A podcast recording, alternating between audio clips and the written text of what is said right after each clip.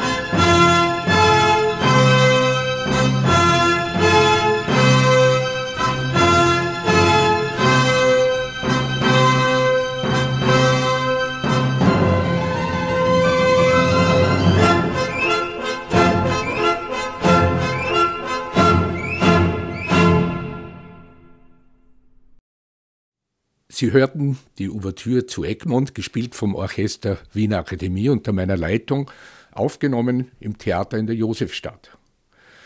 Wieso gibt es eigentlich eine Schauspielmusik zu Egmont? Und was ist Beethovens Position zur Theatermusik?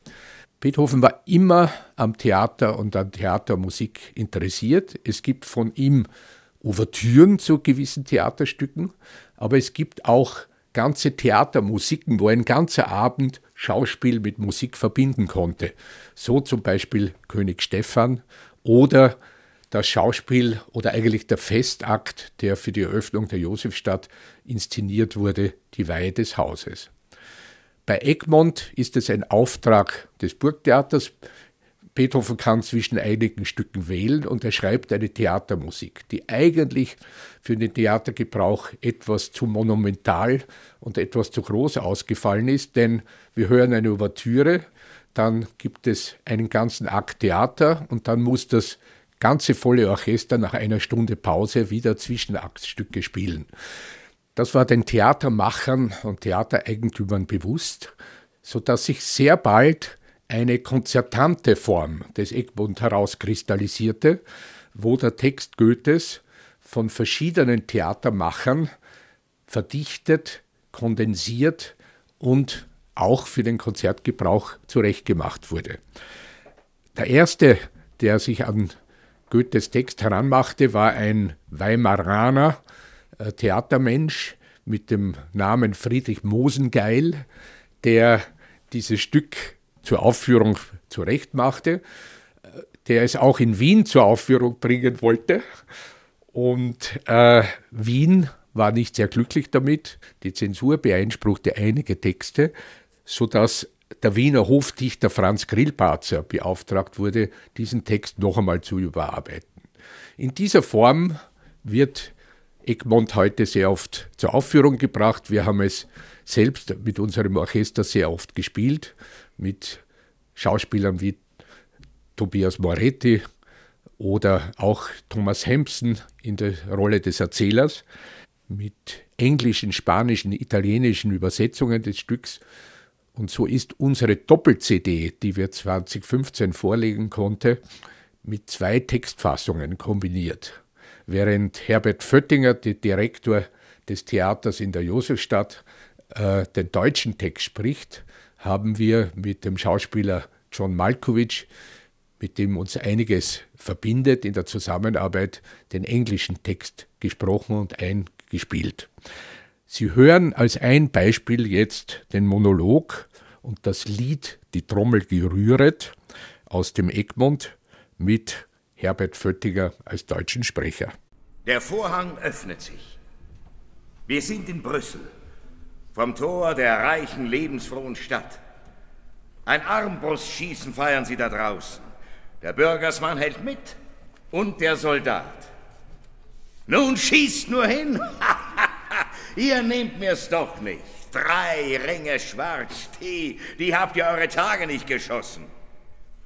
Die Armbrust knackt. Zwei Kreise nur getroffen. Der Sieger wird glückwünschend schon begrüßt. Da tritt noch einer vor und zielt und schießt. Eins, zwei, drei, vier, vier Ringe zum Henker es sei. Vivat, Herr König! Hoch und abermal hoch! So schreit die Menge und drängt sich zu und schüttelt ihm die Hand. Ist's einer doch, hört ihr, von Egmonts Leuten. Egmont! Der Name jubelt durch die Städte. Der Siegesfürst von Söckertin, der Held von Gravelingern, von ganzer Seele. Egmont, hoch, hoch!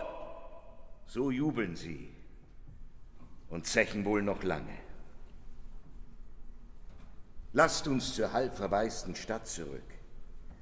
Der Abend sinkt, im Hause der Regentin schimmert Licht, wir forschen nicht und gehen die dunkle Gasse. Ein kleines Pförtchen führt zur Wendelstieg, wie eng, wie schmal. Die Glastür halb verhängt, drehen Licht und Worte, wie sie Freunde tauschen. Im Armstuhl sitzt ein Weib, schon was an Jahren, in niederländischer Tracht, ein wenig schwer. Ihr Aug ruht lächelnd auf dem jungen Mann. der Garn gehängt um seine beiden Arme, sich und den Faden abzubinden reicht. Und drüber blitzt's aus dunkelbraunen Augen. Was habt ihr wieder, Brackenburg? Wollt ihr das Garn mir halten nicht? Ich bitte euch, Klärchen, ach, verschonet mich. Warum versagt ihr mir den kleinen Liebesdienst? Was ist sie schön. Seht doch, ein Cherub ist's, der halb geflügelt Kind, halb Zornesbote mit Adleraugen eine Welt bescheint. Es ist das Mädchen, das Graf Egmont meint, zu dem er schleicht den Mantel übers Kinn und das die Nachbarinnen neidend schelten. Sie aber weiß es, ist der Freud betrübt, in einem überselig, dass sie liebt. Und bitter weinend bis zu lauten Zähren. Dem Liebsten kann sie ganz, sie weiß es, nie gehören. Darum möchte sie ein Knabe sein, ein Mann, ihm dienend nahen in gut und bösen Tagen, die Fahne nach im heißen Streite tragen. Die Trommel gerühret, das Pfeilchen gespielt, mein Öse gewaffnet, dem Haufen bewild, die Lanze hochführet, die Leute regiert, wie klopft mir das Herz, wie wallt mir das Blut, hätt ich ein Wänzlein und Hosen und Hut, oh, hätt ich ein Wänzlein und Hosen und Hut.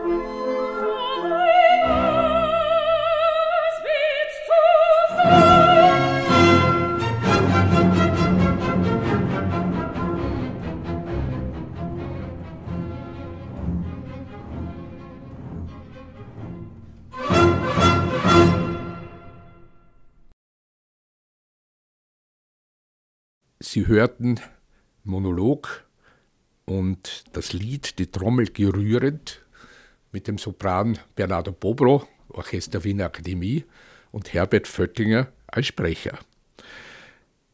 Beethovens Egmont besteht aus der Ouvertüre, aus Monologen und Zwischenaktsmusiken. Wir haben vier Zwischenaktsmusiken, die in die Handlung eingreifen und einer abschließenden kurzen Siegessymphonie, die wieder die Thematik der beginnenden Ouvertüre aufgreift. Die beschreibende Musik ist ergänzt durch zwei Lieder. Wir haben das Lied Die Trommel gerühret und wir haben ein zweites ganz kurzes Lied, freudvoll und leidvoll, das von der Schauspielerin des Klärchen gesungen wurde. Also eine Ergänzung der Instrumentalmusik durch den Gesang, aber mit dem Bewusstsein, dass singende Schauspieler diese Rolle übernehmen konnten. Und wir hören jetzt in der englischen Fassung mit John Malkovich den Monolog und das Lied Freudvoll und Leidvoll wieder mit Bernarda Bobro und dem Orchester Wiener Akademie. Freudvoll und leidvoll, full of joy and sadness, such is the destiny of life and love. Love lingers joyfully as evening falls, its presence filling Clara's silent house, but sadness is as close by as the dawn. The yearnings of a young unbridled passion and the objections of an anxious mother make their claims on our hearts. You should have more respect for Brackenberg. There comes a time you thank God for any haven you can creep into. If that time comes, then let it come like death. But to give you up, Egmont, no, I can't. Impossible. Impossible.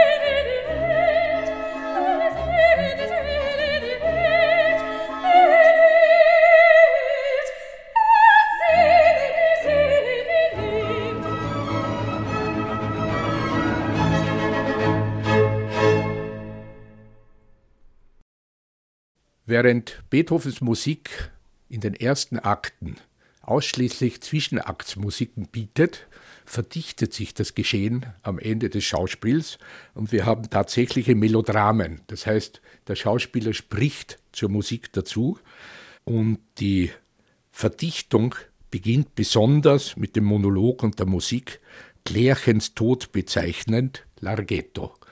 Hier arbeitet Beethoven mit allen Affekten, die sein Stil bieten kann. Wir haben hier auch eine Instrumentation, die bewusst sich zurücknimmt, um dem Schauspieler im Monolog hier Luft und Atem zu lassen. Wir müssen denken, das Orchester sitzt im Orchestergraben, der Schauspieler auf der Bühne. Es ist tatsächlich die Situation der Melodramen, die wir von zahlreichen Werken von Mozart und von Bender und anderen kennen. Bei Karl Maria von Weber sind die Melodramen in den Opern schon ganz dicht. Hier werden sie immer mehr das Agens, um die Handlung mit der Musik weiterzutreiben. Als ein Beispiel präsentiere ich Ihnen Monolog und Musik Klärchens Tod bezeichnend mit dem Sprecher Herbert Fürtiger. O Klärchen, treues Herz, wie kannst du leben, wo Blutgehenker deinen Freund verdammen? Umsonst ihr heißes Flehen, o bindet mich, damit ich nicht verzweifle und in den tiefsten Kerker werfet mich, dass ich das Haupt an feuchte Mauern schlage, nach Freiheit winsle, träume, wie ich ihm helfen wollte, wenn lähmten mich nicht Fesseln, wie ich ihm helfen würde. Ja, unersteiglich sind des Kerkers Mauern, wo Egmonts Mörder schon am Richtblock lauern. Still wird das Herz und bricht der Lebensmüden. Aus ist die Zeit. Sie sucht den ew'gen Frieden. bald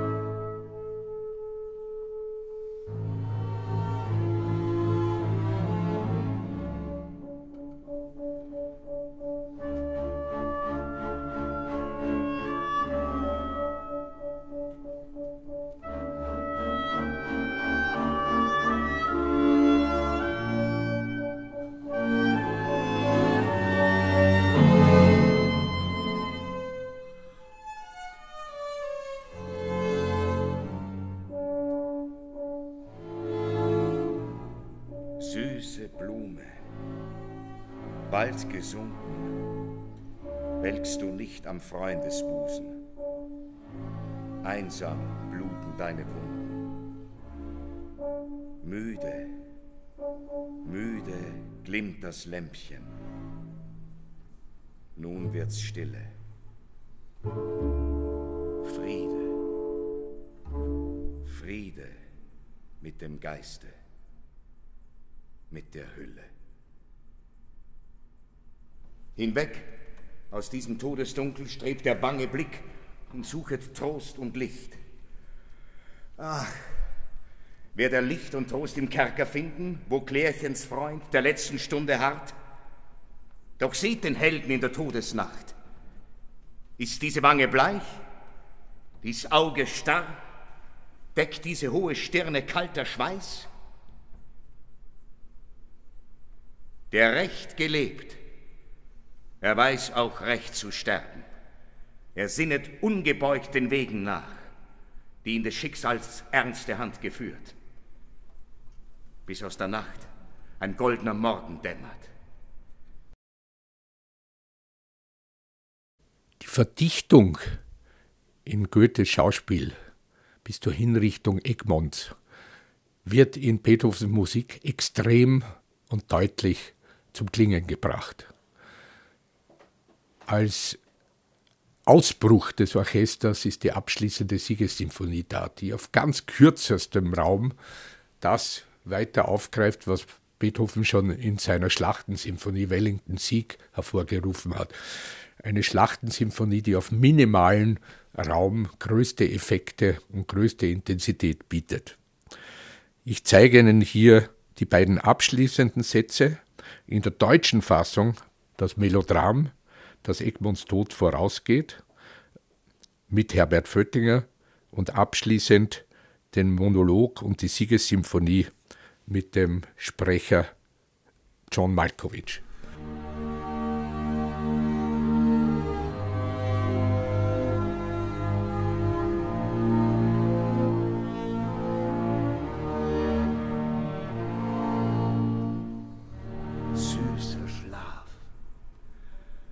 Kommst wie ein reines Glück.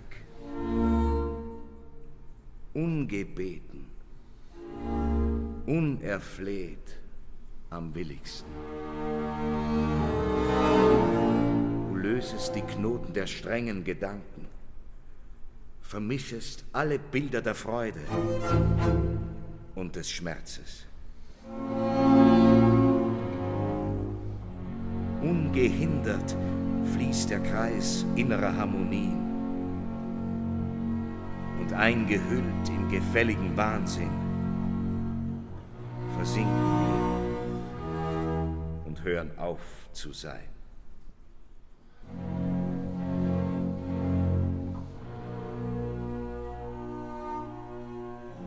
Egmont entschläft. Hinter seinem Lager scheint sich die Mauer zu öffnen. Eine glänzende Erscheinung zeigt sich.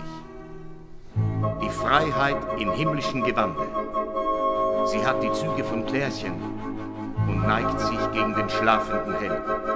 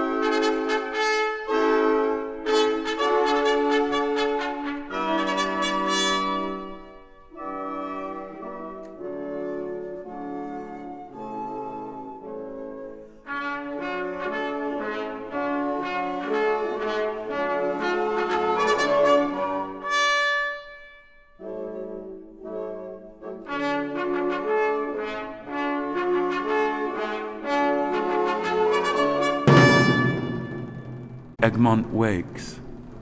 The prison gradually lightens with the dawn. His first movement is to raise his hand to feel his head. He stands up and looks around,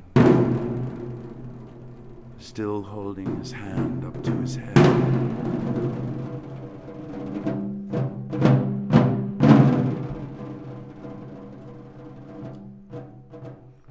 The crown has disappeared. Beautiful vision.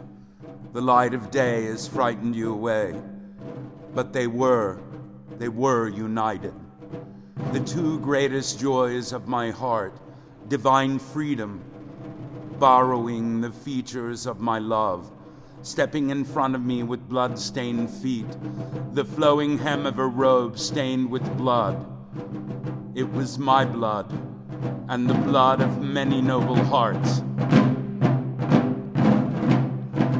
No, it was not shed in vain.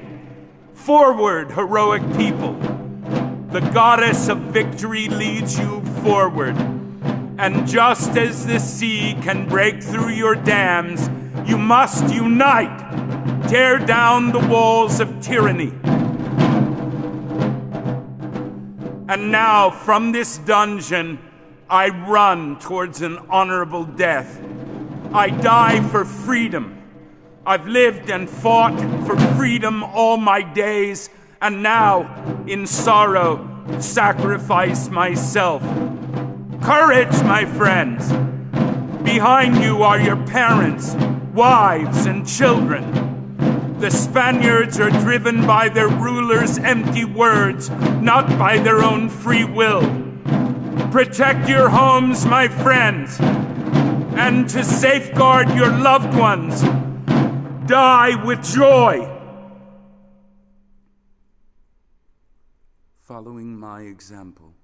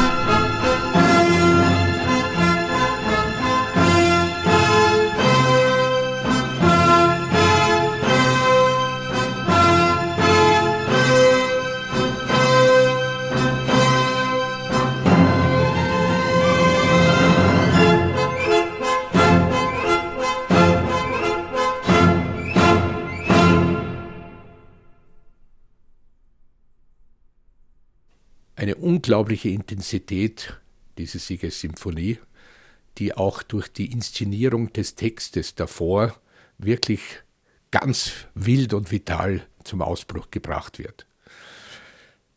Beethovens Bühnenmusik zu Egmont in unserer Einspielung, die auf zwei CDs in der deutschen und englischen Fassung in der Reihe Riesound Beethoven erhalten ist und enthalten ist. Anschließend möchte ich Ihnen an diese Aufnahme aus dem Theater in der Josefstadt nicht jedes Stück vorenthalten, das Beethoven für diese Eröffnung des neu erbauten Theaters geschrieben hat.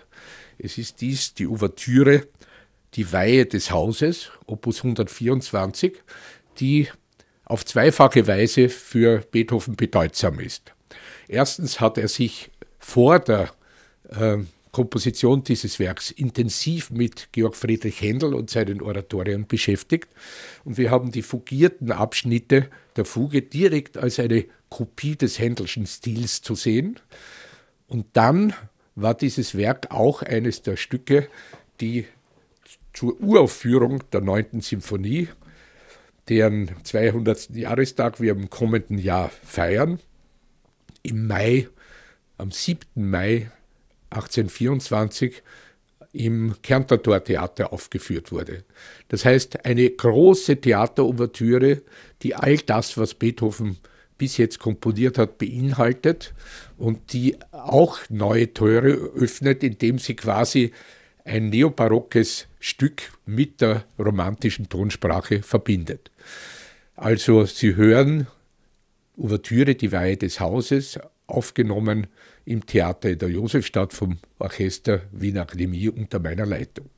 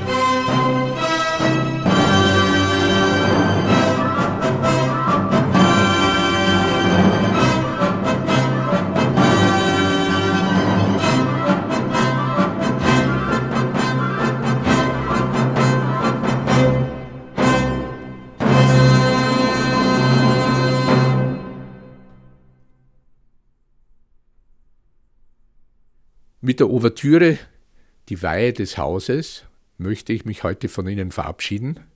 Ich möchte es aber nicht versäumen, Sie zu einigen Aktivitäten meines Orchesters Wiener Akademie einzuladen. Am 1. November spielen wir das traditionelle Allerheiligenkonzert des Wiener Musikvereins, eröffnen dort auch unseren Zyklus mit Mozarts Requiem, gemeinsam mit dem Chores Sine Nomine und illustren Solisten und der G-Moll-Symphonie, der großen G-Moll-Symphonie von Mozart. Und sollten Sie noch immer nicht Abonnent unserer Resound-Reihe sein, noch kann man abonnieren. Sie können es auf unserer Website lesen. Und das erste große Konzert dieser Reihe ist am 12. November, gleichzeitig die Eröffnung eines List-Symposions und einer List-Ausstellung. Am 12. November spielen wir Werke, die alles gemeinsam haben, was in Bezug zur Johann Sebastian Bachs Musik steht.